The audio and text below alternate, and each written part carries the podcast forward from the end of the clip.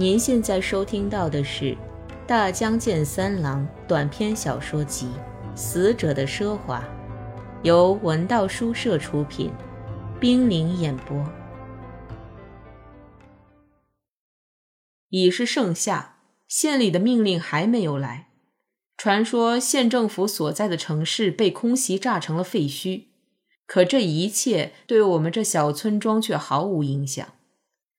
比城市里的大火还热的空气，从早到晚笼罩着我们的村庄。在密不通风的地窖里，我们围坐在黑人身边，一股浓烈的油腻腻的臭气扑面而来，与公共堆肥场上腐烂的黄鼠狼尸体发出的臭气毫无二致，足以使人气绝。这成了我们的笑料，一直笑到流出眼泪。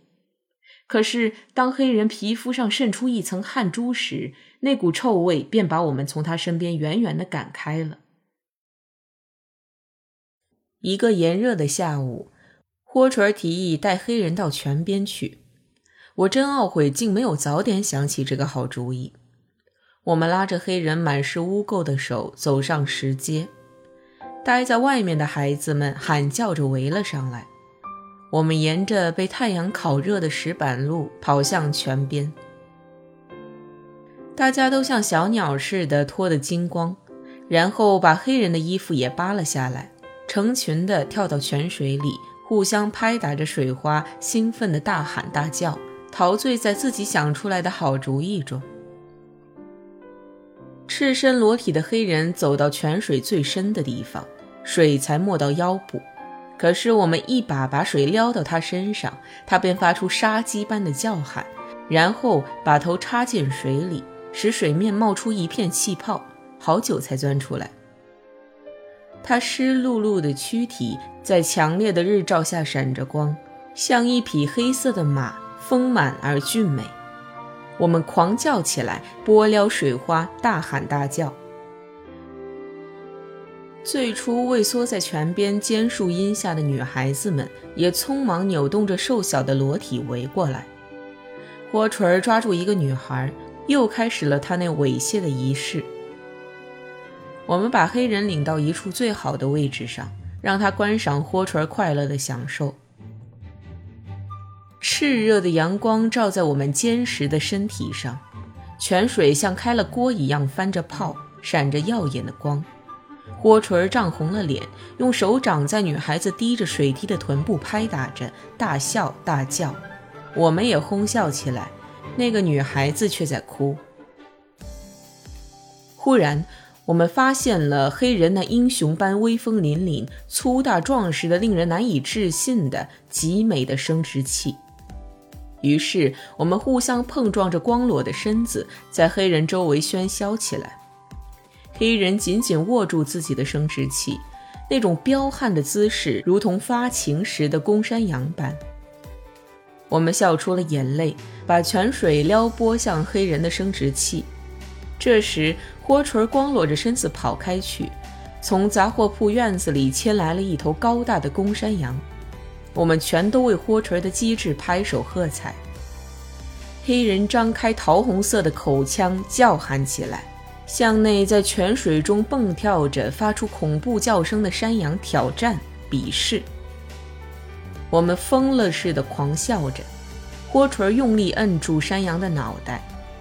黑人那在阳光下辉耀着光亮的黑黢黢的八面威风的生殖器，却没有正在殊死奋战的山羊的那玩意儿管用、重看。我们一直笑到下肢支撑不住自己的身体，疲乏地瘫倒在地上，甚至有一丝悲哀渗入了我们稚嫩的头脑。我们都在想，黑人真是一匹无比出色的家畜，一头天才的动物。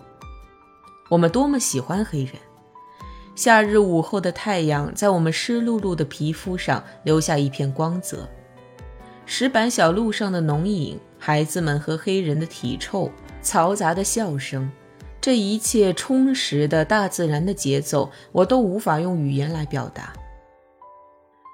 一种奇异的感情震慑了我们，这给我们强健的机体涂上光彩的夏天，像突然喷涌而出的油井，在我们身上洒下一层漆黑的重油的夏天，将永远持续不断，永远也不会完结。就在我们进行古朴的水域的这天黄昏，猛烈的骤雨把峡谷封锁在这一片水雾之中，直到深夜，雨还没停。第二天清晨，我们三人躲避着无休无止的雨柱，沿着仓库的墙壁把食物送到地窖里。早饭后，黑人鲍西坐在昏暗的地窖里，又唱起了低沉的歌。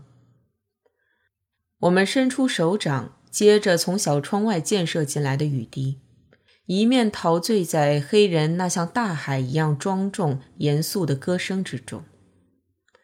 黑人一曲唱罢，窗外便不再有雨滴溅进来了。我们拉起笑声不绝的黑人来到外面。峡谷中的雨雾迅速消散而去，树木用繁密的枝叶吸足了雨水，膨胀起来。阵风吹来，树叶发出飒飒声响，摇下几片湿漉漉的树叶和一点点水滴。天空中显现出一条转瞬即逝的彩虹，蝉在那上面飞过去。我们在骤雨般的蝉鸣声和渐渐复苏的暑气中，呆坐在地窖入口的石阶上，久久地吸吮着林中树木散发出的潮湿的气息。下午，书记腋下夹着雨具从林间小路上走下来。我们一直目送着书记走进村长家，然后站起身，靠在还滴着水的老杏树上，等着书记从村长家灶间的黑暗中跳出来时，好向他挥手打招呼。书记久久没有出来，而吊在村长家小仓库房檐下的钟却敲响了，这是在召唤那些在山谷、森林里干活的大人归来。女人和孩子也离开了各自被雨水濡湿的房屋，涌现在石板小路上。我回头看了看黑人，微笑正从他那闪着褐色光泽的脸上消失。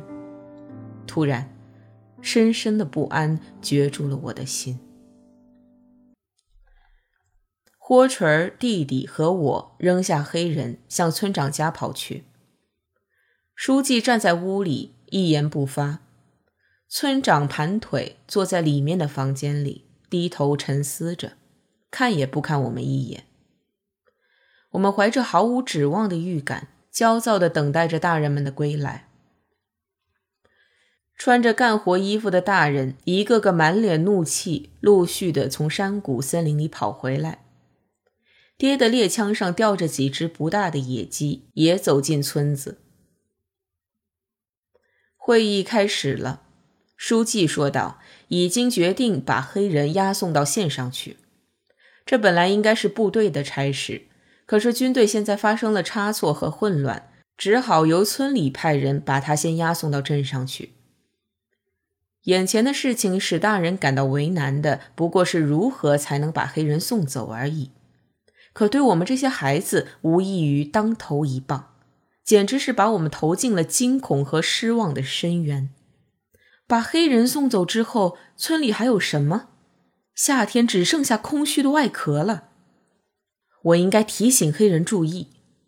我从大人们中间挤出去，跑到坐在仓库前空地上的黑人面前。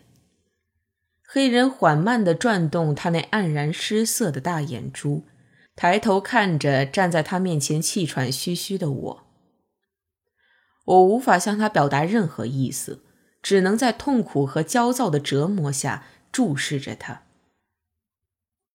他依然抱膝而坐，探寻地看着我的眼睛，微微张开圆鼓鼓的嘴唇，白色的唾液从牙齿间流出来。我转过身，看见书记领着大人们出了村长家昏暗的灶间，向仓库这边走过来。我摇晃着呆坐在那儿的黑人的肩膀，大声喊叫。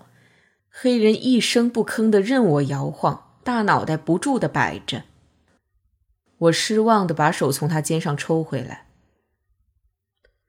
黑人突然站了起来，像一棵大树立在我面前。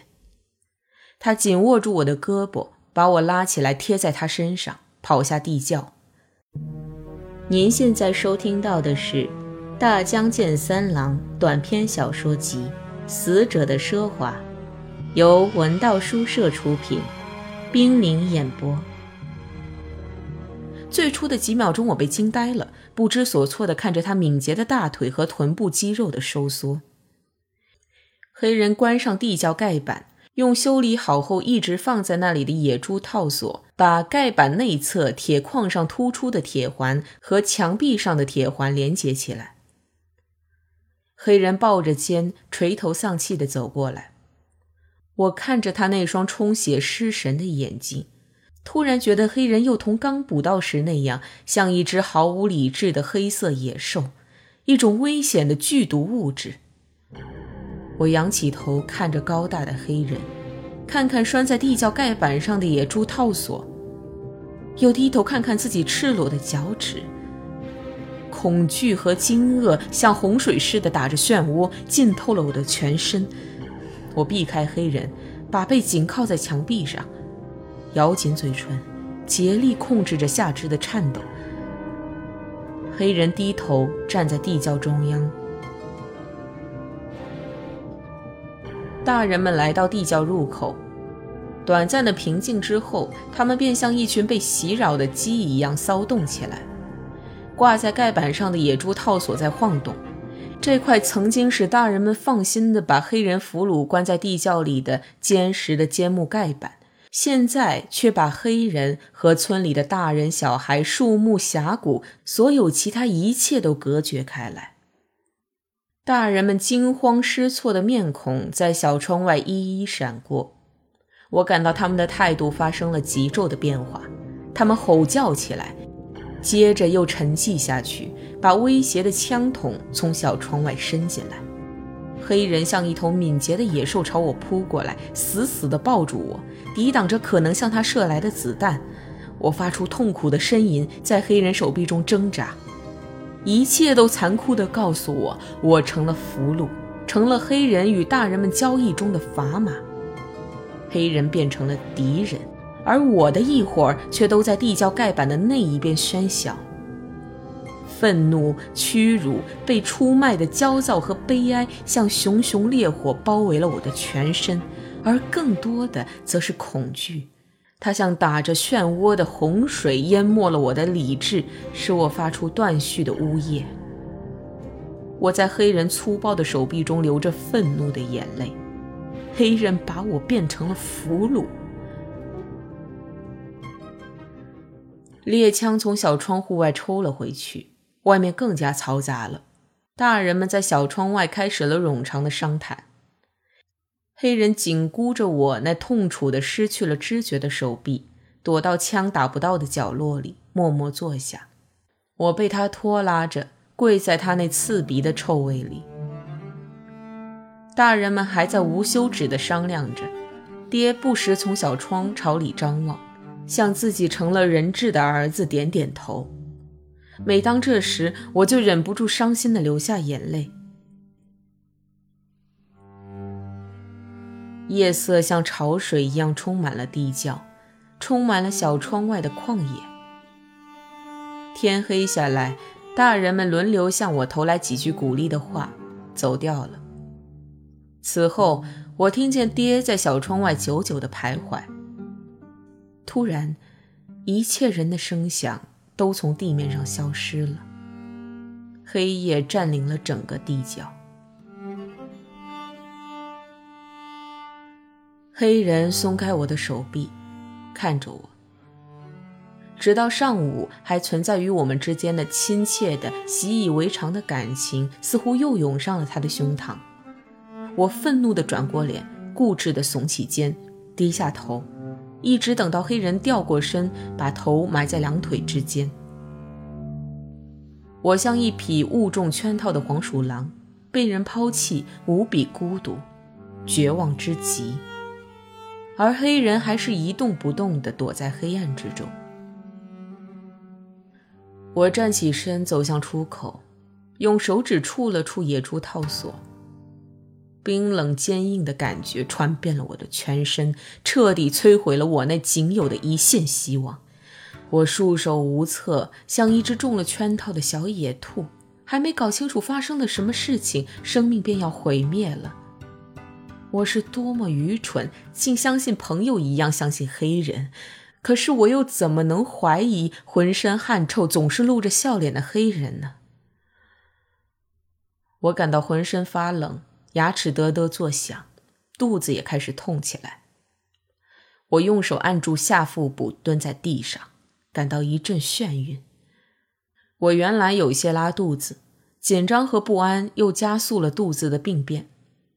可是，在黑人面前，我要忍住。我咬紧牙关，痛苦地忍耐着，冷汗从额角渗出来。我的忍耐充满了被恐惧占据了的空间。可是不久，我就放弃了这种努力，向我曾嘲笑过的黑人大小便用的小桶走去。我裸露出来的灰白的臀部那么软弱无力，屈辱通过喉咙沿着食道一直蔓延到胃的内壁。我站起来，又回到墙角。我被摧垮了，屈服了，陷入了不可解救的深渊。我把肮脏的额角贴在散发着微微余热的墙上，久久的啜声抽泣。夜真长，森林里成群的野狗在狂吠，空气变得冰冷了，沉重的疲劳袭来，把我推向梦境。